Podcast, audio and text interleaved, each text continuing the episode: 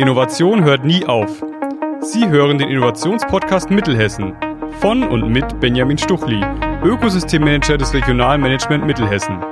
Wir geben regionalen Innovatoren und Innovatorinnen eine Stimme. Ich möchte Sie ganz herzlich begrüßen zu unserem Innovationsforums-Podcast. Bei mir zu Gast heute Frau Pia Meyer von der Seidel GmbH aus Marburg.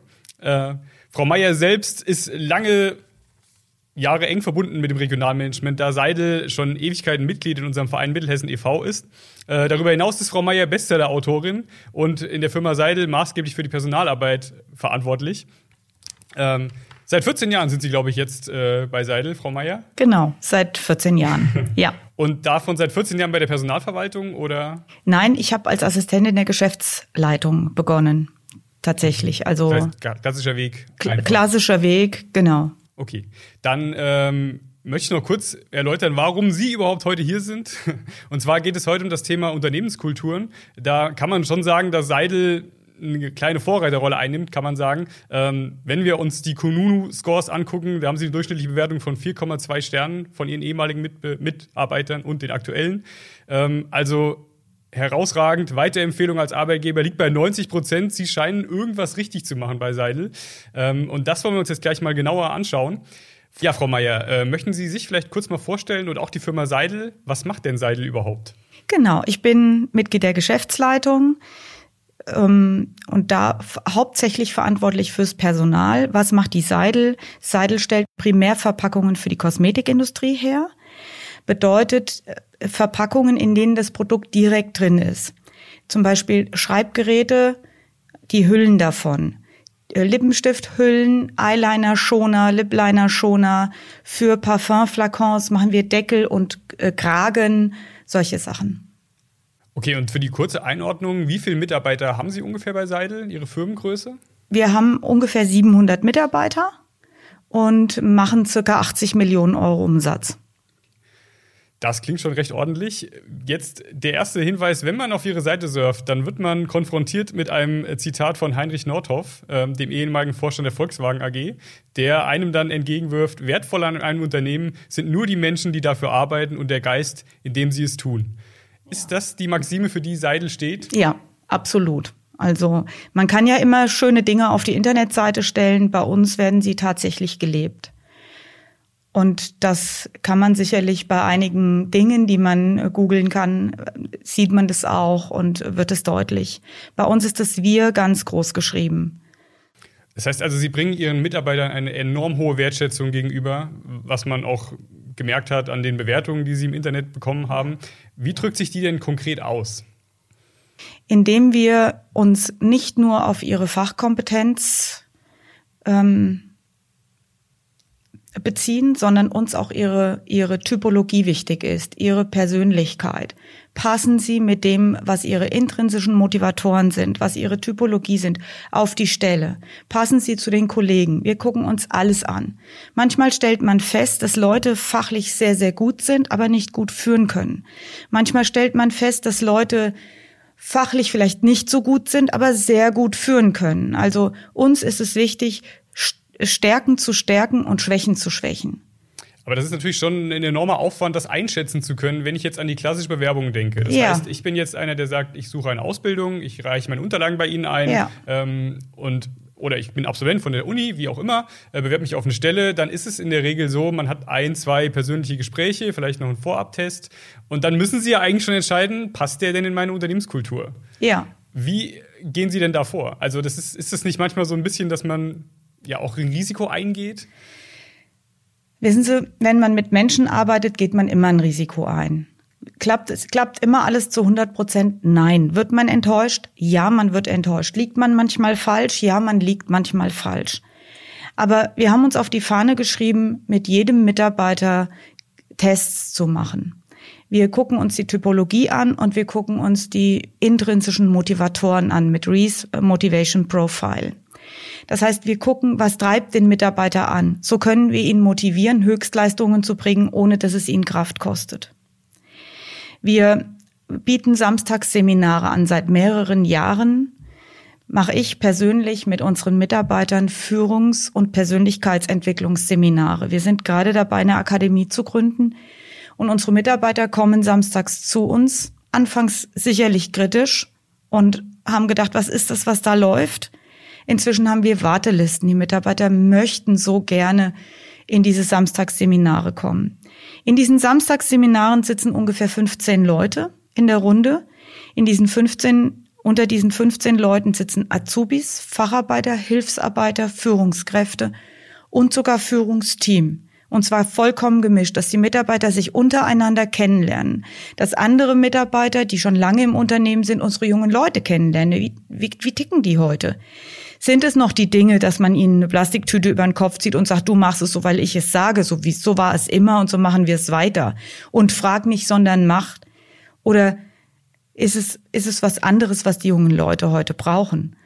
Und das bringen wir den Menschen näher. Wir gucken uns an, was treibt Menschen an und sie machen es auch untereinander. Und das ist, glaube ich, der große Unterschied, dass wir wirklich auf die Mitarbeiter und das, was sie intrinsisch motiviert, Rücksicht nehmen.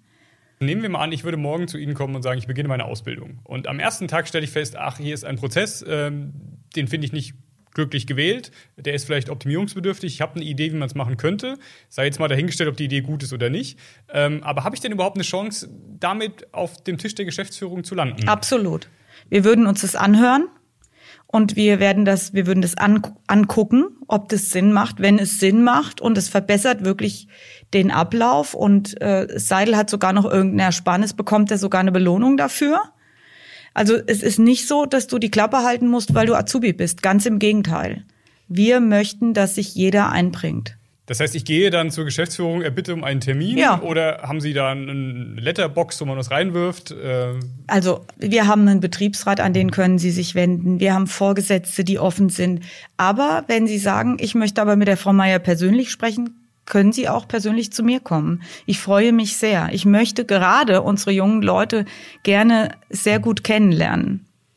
Wenn man jetzt ähm, über die Themen Innovation spricht, dann fällt einem nicht direkt die Unternehmenskultur ein, die dahinter steckt, ein Unternehmensklima. Innovative Prozesse sind meistens, da spricht man dann über künstliche Intelligenz oder über digitale Transformation, etc.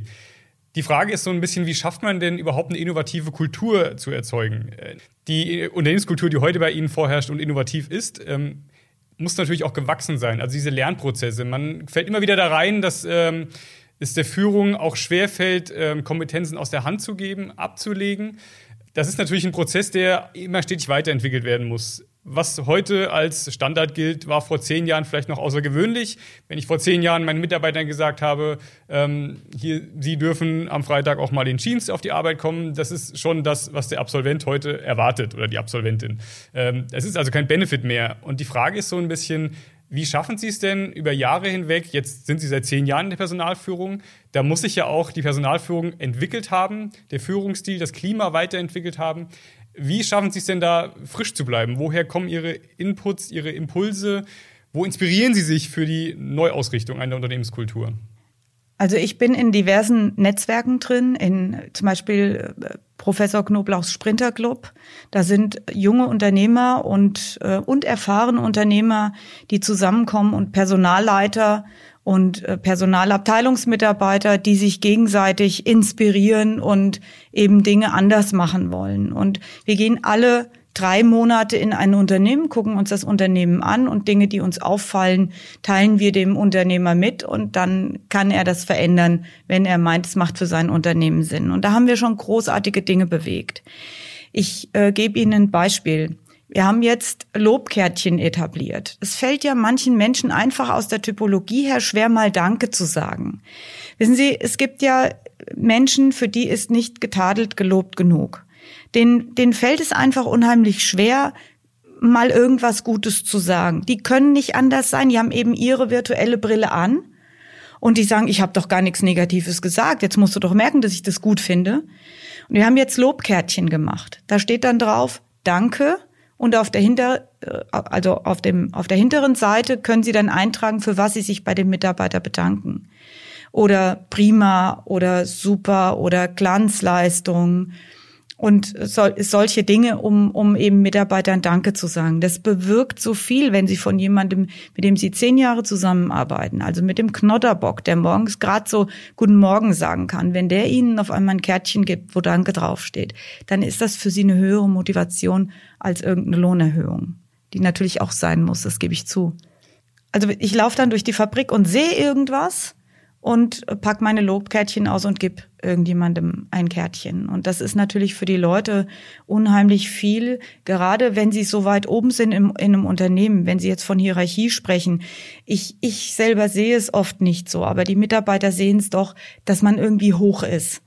Ja, und, und das möchte ich denen einfach über Nähe und über Vertrauen wegnehmen. Ich bin der Meinung, Vertrauen führt. Vertrauen muss man aber aufbauen. Und ich laufe an den Mitarbeitern vorbei und sage, wie geht's Ihnen? Und er sagt, gut, ich spüre, aber es geht ihm nicht gut. Und ich sage, mal mitkommen, ich möchte mal mit Ihnen sprechen. Geht's Ihnen wirklich gut? Oder wo klemmt der Schuh?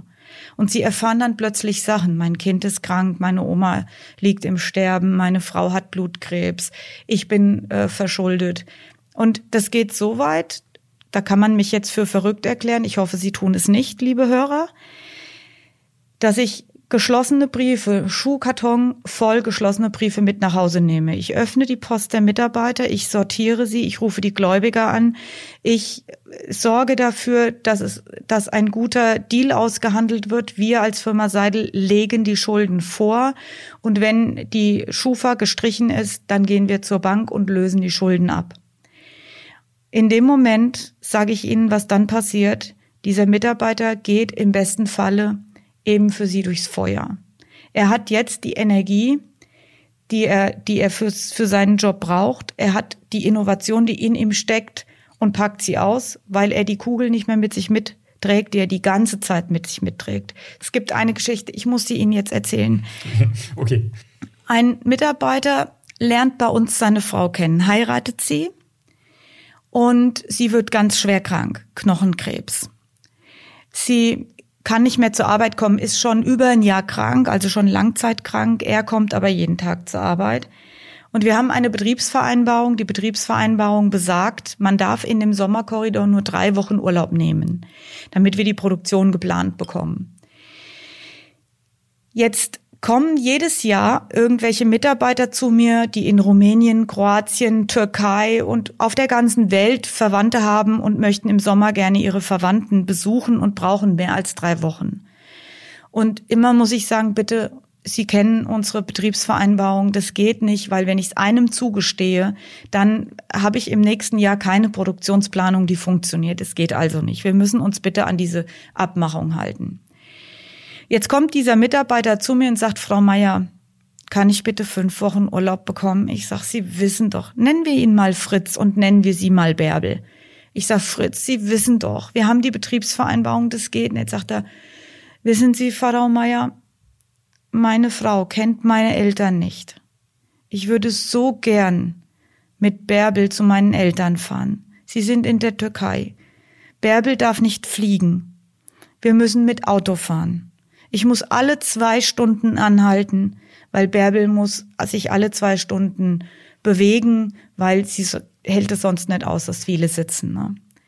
Und wir müssen ein paar Mal übernachten. Bitte erlauben Sie mir doch, ich brauche eine Woche zum Hinfahren, ich brauche eine Woche zum Zurückfahren und ich wäre gerne drei Wochen zu Hause bei meinen Eltern. Und ich vermute, dass das die letzte Chance ist, dass Bärbel meine Eltern kennenlernt. Ich zucke nicht. Ich sage, Wissen Sie was, Fritz? Sie kriegen von mir eine Ausnahme. Fünf Wochen Urlaub im Sommerkorridor. Ich werde also donnerstags in unsere Betriebsratsrunde eingeladen und bekomme erstmal von denen einen drüber. Wie können Sie das machen, Frau Meier? Wir haben die Regel, wir haben die gemeinsam abgeschlossen und jetzt kommen alle Mitarbeiter und beschweren sich. Die erwarten jetzt auch, dass sie fünf Wochen am Stück bekommen. Und ich sage, passen Sie auf. Gehen Sie zu all denen zurück und sagen Sie ihnen einen schönen Gruß. Außergewöhnliche Situationen erfordern außergewöhnliche Entscheidungen.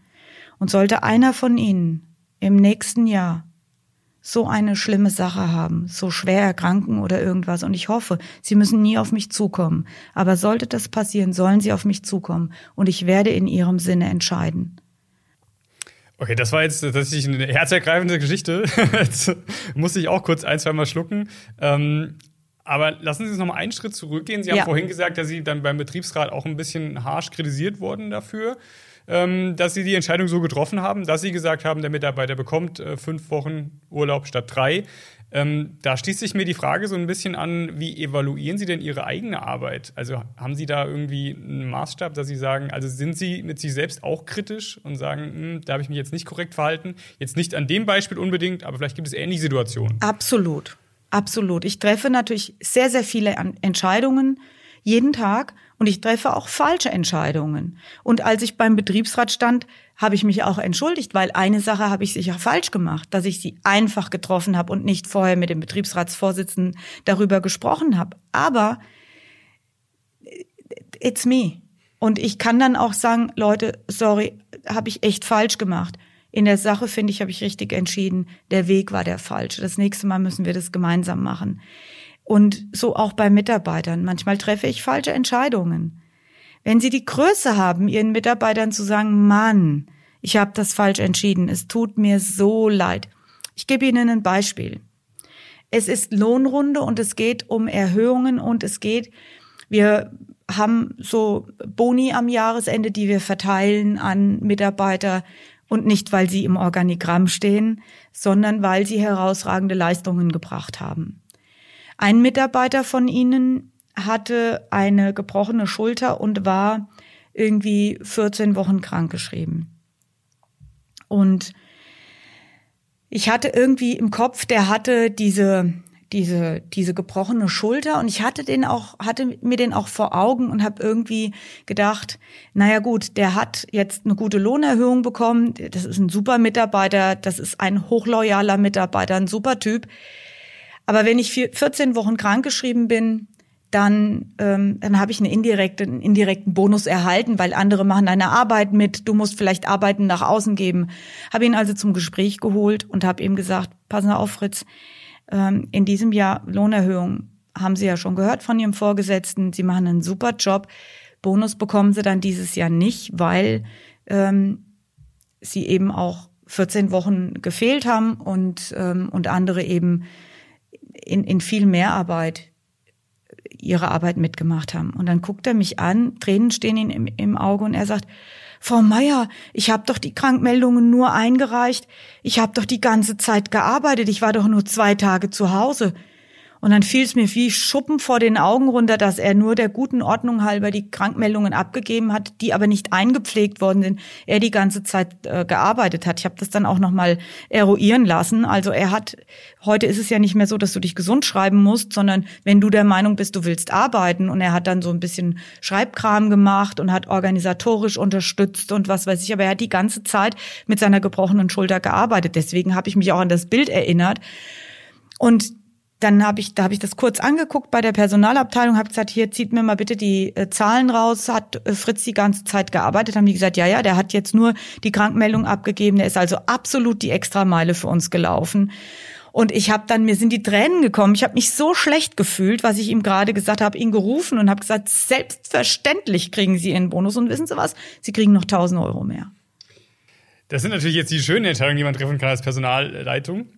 Ähm, aber es gibt natürlich auch noch den anderen Aspekt. Sie kommen dahin, dass Sie mal in die Situation kommen, zu sagen, ein Mitarbeiter oder eine Mitarbeiterin ist nicht mehr tragbar für mein Unternehmen. Ähm, das sind dann die Entscheidungen, die man wahrscheinlich nicht gerne trifft. Ähm, und wenn Sie jetzt davon reden, wie gut das Verhältnis zu Ihren äh, Angestellten ist, dann stelle ich mir das umso schwerer vor. Also wie schaffen Sie es denn, da die rote Karte auch mal zu zeigen? Auch mal zu sagen, eigentlich mag ich diesen Menschen jetzt menschlich, aber für den Betrieb ist ihr an dieser Stelle nicht mehr förderlich ähm, oder sogar schädlich. Ähm, wie geht man denn damit um? Also und wie fühlt man sich dabei? Sind Sie da konsequent und sagen, Sie können das trennen? Äh, in der Maxime steht immer das Business, wobei das nicht ganz korrekt ist, haben Sie vorhin schon gesagt, in der Maxime steht der Mensch selbst. Aber die Konsequenz wäre dann, wenn er dem Business schadet, zu sagen, Sie müssen leider gehen. Mhm. Da sagen Sie was ganz Wichtiges, denn das müssen Sie machen. Das müssen Sie genauso machen, weil das ist der berühmte Apfelkorb mit dem versch verschimmelten Apfel. Wenn Sie den im Korb liegen lassen, ein unzufriedener, ständig nörgelnder, eben nicht leistungsfähiger und leistungsstarker Mitarbeiter, der steckt eben ganz, ganz viele andere Mitarbeiter an. Und wenn du erstmal den Blick auf die negativen Dinge lenkst, dann sehen die Mitarbeiter natürlich auch die negativen. You get what you measure. Dein Leben ist ein Sog. Du ziehst immer an, was du selber bist. Und du musst dafür sorgen, dass die Leute den Blick auf die positiven Dinge haben. Bei all den Dingen, bei all den Herausforderungen, die gerade im Raum stehen. Und Sie haben gerade was Wichtiges gesagt. Wenn ich ihn als Mensch schätze, und ich schätze erstmal alle Menschen, weil ich weiß, dass wir alle durch unsere virtuelle Blicke, äh, Entschuldigung, durch unsere virtuelle Brille schauen. Wir, wir oktroyieren unseren, unseren Menschen in unserem Leben gerne das auf, was wir selber fühlen und was wir selber sehen. Und in solchen Gesprächen vermittle ich dem Mitarbeiter, dass, dass ich ihn wirklich menschlich sehr schätze, gebe ihm aber gute Argumente dafür, warum er sachlich, fachlich nicht zum Unternehmen passt. Und in manchen Fällen helfe ich sogar, dass Mitarbeiter einen neuen Job finden. Oder ich versuche den Blick auf was zu richten, was übermorgen passieren kann. Und ich sag, unser Unsere Intention muss sein, dass Sie in einem halben Jahr sagen, das war die beste Entscheidung, die wir je getroffen haben, Frau Meier, weil ich bin in meinem Job jetzt so happy. Denn es geht nicht um falsch und richtig, es geht nur um passend und nicht passend. Und manchmal passen einfach Mitarbeiter und Firma nicht zusammen. Und das muss man ganz klipp und klar sagen und muss sagen, der Weg hier ist zu Ende. Was kann ich denn für Sie persönlich tun, dass es nicht ganz so weh tut? Und was mir ganz oft gelingt, ist, dass ich nach einem Kündigungsgespräch tatsächlich gefragt werde, ob ich den Mitarbeiter mal äh, drücken darf, ob ich den Mitarbeiter drücken würde. Jetzt in Corona vielleicht nicht.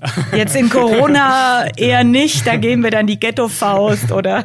Ja. ja. Ähm, aber die Frage, jetzt haben Sie vorhin schon gesagt, Sie gehen die Extrameile. Sie nehmen Briefe mit nach Hause. Sie nehmen sich Zeit für Ihre Mitarbeiter. Sie machen die Gespräche. Sie machen Workshops Samstagnachmittags, wobei das wahrscheinlich mit in Ihre Arbeitszeit reinzählen würde. Nein. Da ich jetzt, nein, tut's Nein. nicht. Dann umso mehr die Frage, die unter meinen Nägeln brennt. Glauben Sie denn, das muss man auch in der Personalführung machen? Würden Sie das voraussetzen von einem guten Personalleiter, Schrägstrich Personalleiterin, ähm, zu sagen, ich muss bereit sein, die extra Meile zu gehen, Absolut. auch mal eine Stunde mehr Arbeit zu investieren, als honoriert wird? Ich bin der absoluten Überzeugung, dass das, was wir in der Führung sind, die Menschen die unter ihnen, ich mag es nicht gerne, die neben mir arbeiten, unser Human Capital, dass die genau sehen, wer du bist. Und wenn sie der Meinung sind, du ruhst dich aus auf irgendwas, was du erreicht hast, warum sollten sie es dann nicht tun? Wenn du mit Ausruhen auf diese Stelle gekommen bist, warum sollten sie mit Ausruhen nicht auch irgendwo hinkommen?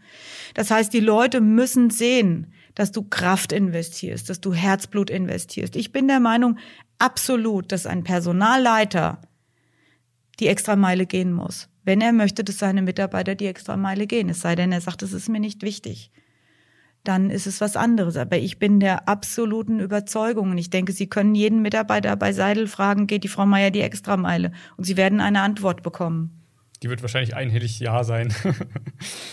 Gehen wir jetzt mal von aus. Wenn Sie so eine gute Unternehmenskultur etabliert haben bei sich, dann stelle ich mir jetzt natürlich die Frage, überall spricht man über Fachkräftemangel und ich möchte jetzt mal sagen, wenn ich mit zehn Geschäftsleitern rede, äh, auch hier aus der Region, und frage sie, wo drückt denn der Schuh am meisten? Ich würde fast darauf wetten, dass acht sagen würden, naja, wir finden kein Personal. Was natürlich ein bisschen einhergeht mit einer schlechten Kultur oder mit einer Kultur, die nicht passend ist. Ähm, deswegen erstmal die Frage, gibt es denn das Problem bei Ihnen auch? Haben Sie Fachkräftemangel? Merken Sie, Sie haben zu wenig, die sich bewerben? Ich kann Ihnen ganz, ganz klar und deutlich sagen, nein. Wir haben unglaublich viele Bewerbungen auf unsere Stelle und ich bin auch ein, einer ganz anderen Meinung. Wir haben keinen Fachkräftemangel. Wir haben nur gegen, wenn wir es vergleichen mit vor zehn Jahren, haben wir einfach Arbeiten, die, die andere Voraussetzungen benötigen. Das heißt, wir haben nicht einen Fachkräftemangel, sondern wir haben einen, äh, ein, einen Fachstellenüberschuss. Das ist meine Meinung. Wenn Sie mal Statistiken angucken, wie viel sind vor zehn Jahren ausgebildet worden und wie viel sind jetzt ausgebildet worden. Wir haben nur sehr viel höheren Bedarf an Fachkräften. Und, und ich bin der Meinung, wenn du ein Mitarbeiter Leuchtturm bist, die Mitarbeiter gibt es, die wissen nur nicht, dass es dich gibt. Und wenn du sagst, ich finde keine Mitarbeiter, dann sorge doch bitte dafür, dass die Mitarbeiter wissen, dass es dich gibt und dass du okay bist, dass du ihnen was Gutes bietest. Mach doch dein Licht an und zeige ihnen, du bist da. Dann kommen die. Ich erlebe das. Wir haben mehr Bewerbungen als Leute, die wir einstellen können. Wir haben 15 Azubis jedes Jahr, die wir einstellen. Wir haben 50 Auszubildende in jedem Jahr. Ausbildung habe ich zur Chefsache gemacht. Das heißt, ich kümmere mich ganz, ganz, ganz stark um unsere Auszubildenden, weil fachlich können die alles lernen. Jetzt müssen die nur noch lernen, dass es verschiedene Menschentypen gibt und dass nicht alle so ticken wie ich. Und wenn sie es jetzt schaffen, die jungen Leute diesen Weg schon gehen zu lassen, dann haben die einen leichteren Weg, als wir das hatten. Weil sie in, in, in der Schule lernst du Mathe und du lernst Englisch und du, du wirst danach beurteilt nach Dingen, die du vielleicht gar nicht gut können kannst. Und du gehst nach Hause und senkst den Kopf und denkst, ich bin ein Loser. Dabei hast du irgendwas in dir, was du wunderbar kannst und das rauszufinden. Das ist unsere Aufgabe. Das ist die Aufgabe eines Personalleiters. Guck dir deine Leute an und finde raus, was sie gut können. Wenn du das findest, dann kommt dein Unternehmen zu Spitzenleistungen, sogar in einer Corona-Krise. Jetzt ähm, kurz die Frage, die sich da mir aufdrängt. Es ist in der Regel so zu sagen, naja, Unternehmen nehmen sich einen gewissen Notendurchschnitt, den sie voraussetzen von Bewerbern. Ähm, und jetzt sage ich mal so, wenn ich eine 5 in Mathe habe und eine 5 in Deutsch, bin ich erstmal nicht attraktiv bei vielen Unternehmen als Bewerber oder Bewerberin. Ähm, ja, wie gehen Sie denn damit um? Weil Sie sagen jetzt schon, Sie haben so viele, also irgendwo müssen Sie einen Cut machen. Sie haben so viele Bewerbungen auf dem Tisch liegen. Sie sichten Sie wirklich jede einzelne, das kann sein, aber laden Sie jede einzelne auch zum Gespräch ein ähm, und sagen Sie, ja, okay, ich gebe dem die Chance, obwohl der offensichtlich Defizite hat in Bereichen, die wichtig wären. Vielleicht finde ich irgendwo andere Stärken. Das ist natürlich auch ein Arbeitsaufwand, der dahinter steht. Ähm, da ist jetzt so ein bisschen die Frage, also ich kann es mir fast nicht vorstellen, zu sagen, wir machen da nicht irgendwo einen Hardcut. Also wir machen keinen Hardcut okay. und wir stellen auch in jedem Jahr einen Azubi ein, von dem die, die Lehrer gesagt haben, deine Bewerbung kannst du in den Müll werfen, die werden dich niemals nehmen.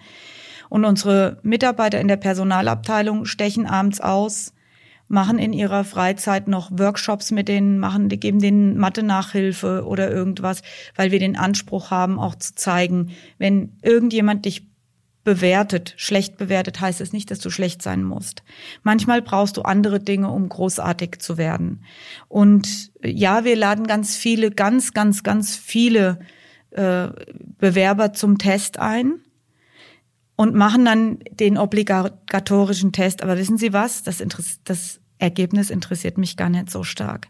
Mich interessiert es, wie die sich benehmen während des Testes, wie sie sich benehmen, wenn sie kommen wie sie, wie sie wirken.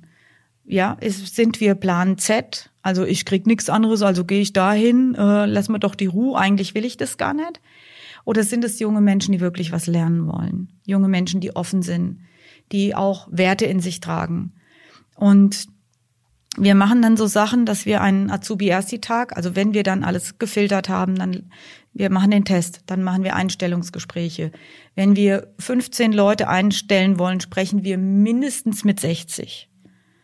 Und, und, und das zwei oder dreimal. Also weil wir schon versuchen, die Personality kennenzulernen. Dann machen wir unsere Persönlichkeitstests, unsere Analysen, unsere intrinsische Motivatoren versuchen wir rauszufinden bei den jungen Menschen. Also sind das Leute, die auf jeden Fall Recht haben wollen, auf jeden Fall die Macht haben wollen. Wir gucken uns das alles an. Und dann gibt es einen Azubi-Ersti-Tag. Und an diesem Tag kommen ja die jungen Leute, die jetzt Angst haben, die jetzt ihre nächste Lebensstufe gehen, die kommen jetzt in ein großes Unternehmen und denken, oh mein Gott, was kommt auf mich zu? Und wir stellen alle Führungskräfte frei. Wir stellen alle Ausbilder frei. Wir stellen alle Azubis in allen Lehrjahren frei. Und wir stellen das komplette Führungsteam frei, also Finanzleiter, IT-Leiter, technischer Leiter. Und dann kommen wir zusammen und machen irgendwas ganz Cooles mit den Azubis, stellen ein Zelt auf, es wird dann was gegrillt aber wir machen eine gemeinsame Arbeit. Wir kommen einfach auch mal eine Etage runter und sagen, hey, hier, lass uns das gemeinsam machen. Das sind solche Events, die ich einfach großartig finde und die ich liebe. Wenn Sie es ein bisschen konkretisieren müssten, was würden Sie denn sagen, warum es jetzt gerade wichtig ist, weitere junge Leute einzustellen? Geht es darum zu sagen, wir möchten den jungen Leuten eine Perspektive geben? Oder denken Sie auch geschäftlich und sagen, natürlich sind es die Fachkräfte, die wir in fünf, sechs Jahren brauchen werden, ähm, brauchen können und dann im Prinzip ausgelernt haben und übernehmen können und uns mehr, ja, uns für die Zukunft wappnen. Weil wir uns ausrichten auf morgen. Weil wir uns ausrichten für was passiert nach der Krise. Und wir brauchen unsere Mannschaft. Wir müssen jetzt durch diese, durch diese Lücke durchgehen und durch das, durch den Kosmetikeinbruch, der einfach da ist. Da gehen wir durch, aber wir, wir versuchen disruptiv zu sein. Was braucht der Markt? Was machen wir morgen, wenn die Frauen sich keinen Lippenstift mehr gönnen, weil sie eine Maske tragen? Was, was wird denn morgen gebraucht? Wir gehen auf Monomaterialien. Also ich denke, es ist ganz wichtig auch zu sagen, wir schmeißen nicht mehr jede Kosmetikverpackung weg, sondern wir wollen Kosmetikverpackungen herstellen, die nachgefüllt werden können. Das heißt, wir, wir gucken, dass wir Kunststoffe finden, die post-consumer recycelt sind. Wir versuchen Aluminium einzukaufen, was post-consumer recycelt ist. Und wir, wir wollen andere Produkte. Wir gehen jetzt stark in die Entwicklung anderer Produkte, die der Markt eben morgen braucht. Und es ist nicht die Frage, brauche ich morgen weniger Personal? Es ist die Frage, was macht mein Personal morgen? Eben anderes. Wir sind nach vorne ausgerichtet. Diese Krise wird uns nicht äh, zugrunde richten. Die wird uns enger zusammenschweißen und die wird dafür sorgen, dass unsere Mitarbeiter morgen einen cooleren Job machen. Disruptive Technologien sind natürlich etwas, was eigentlich Sache der Entwicklungsabteilung ist, sage ich mal. Ähm, jetzt besteht Seidel nicht nur aus der Entwicklungsabteilung. Ähm, haben denn die anderen Mitarbeiter auch Probleme dahingehend, dass sie sagen mussten, es geht jetzt nicht anders, sie müssen in Kurzarbeit, sie müssen zurücktreten, sie haben Lohneinbußungen. Ähm, das entwickelt natürlich auch eine gewisse Angst dabei. Deswegen erstmal die Frage, gibt es denn sowas bei Ihnen? Haben Sie Mitarbeiter, die Sie in Kurzarbeit geschickt haben, die weniger arbeiten sollen, obwohl Absolut. sie es vielleicht nicht wollen? Absolut. Also es war eine Mischung. Es gab die Mitarbeiter, die unglaublich Angst vor dem Virus hatten und darum gebeten hatten, in Kurzarbeit zu gehen. Das haben wir sofort gemacht. Und dann haben wir geguckt, wie viele Mitarbeiter sind jetzt noch an Bord und wie viel müssen wir noch in Kurzarbeit schicken. Und haben tatsächlich ähm, eine anständige Menge, also eine doch äh, relativ große Menge in Kurzarbeit, auch immer noch. Und das liegt einfach daran, dass wir sagen, unser Ziel muss sein, dass wir mit dem erheblichen Umsatzeinbruch kein Minus im Ergebnis machen. Also lasst uns bitte gemeinsam so einen Job machen, dass wir, dass wir es schaffen, jeden Monat zu gucken und wir haben so unsere Personalkosten gespart und Energie und alles, dass wir kein Minus machen. Das war uns viel wichtiger als, als der Umsatz, dass wir gesund durch die Krise kommen. Und dafür haben wir, weil Sie sagen, haben die Mitarbeiter Angst. Ich glaube, bei Seidel haben die Mitarbeiter keine Angst. Seit äh, März, seit Mitte März versammeln wir jede Woche alle Mitarbeiter in allen Schichten, auch in der Nachtschicht. Das heißt, wir fahren auch, wir als Führungskräfte fahren auch in die Nachtschichten nach Frohnhausen und Marburg und reden circa zehn Minuten bis Viertelstunde mit unseren Mitarbeitern. Was sagen wir ihnen? Wir sagen ihnen den aktuellen Stand. Was machen unsere Kunden? Was haben uns unsere Kunden diese Woche mitgeteilt? Wie sieht die Umsatzerwartung in diesem Monat aus? Aber wenn Sie den Mitarbeitern sagen, dass wir in gemeinsamer zusammen, in gemeinsamem Zusammenhalt und gemeinsamer Arbeit und eine Extrameile, die wir jetzt gehen, gemeinsam fürs Unternehmen, dafür sorgen, dass die Arbeitsplätze übermorgen noch da sind, dann ist das das, was die Leute wollen. Und Sie haben eben gesagt, es gibt Mitarbeiter, die verdienen weniger Geld, da haben Sie recht. Es gibt natürlich Mitarbeiter, die jetzt Einbrüche haben. Wir rufen die Mitarbeiter auf und sagen, wenn ihr große Probleme habt, dann kommt bitte auf mich zu. Unsere Führungskräfte, das gesamte Führungsteam hat auf, auf äh, Geld verzichtet. Das heißt, wir sagen, wir nehmen, jeder von uns nimmt eine Summe X. Wenn die Mitarbeiter Probleme haben, kommen die zu uns und aus diesem Geld, also wir entlasten mit unserem Lohnverzicht nicht die Firma Seidel, sondern wir sorgen dafür, dass unser Lohnverzicht bei denen landen, denen es jetzt richtig schlecht geht. Die jetzt ihren Kindergarten vielleicht nicht mehr bezahlen können oder whatever. Da gibt's tausend Sachen, die ich Ihnen erzählen kann, aber wir helfen.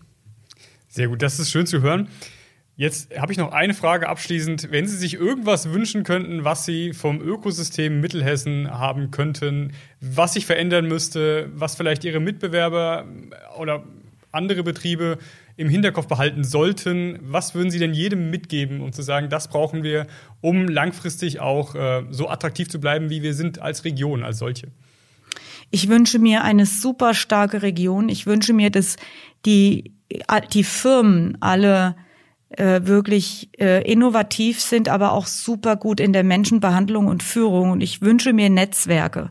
Lasst uns zusammenkommen und lasst uns gemeinsam profitieren von unseren Ideen und lasst uns lasst uns nicht, nicht als ein, einzelne Firmen Leuchtturm werden, sondern lasst die Region als Leuchtturm werden. Lasst Busse aus anderen Bundesländern hierher kommen, die sagen, wir müssen nach Mittelhessen, weil da ist die Personalführung so besonders. Alle Leute wollen auf einmal nach Mittelhessen und das schaffen wir, wenn wir zusammen netzwerken, zusammenhalten und ja, gemeinsames bewegen. Wow, vielen Dank. Das hätte ich besser selbst nicht sagen können. Das ähm, es sind sehr schöne Schlussworte.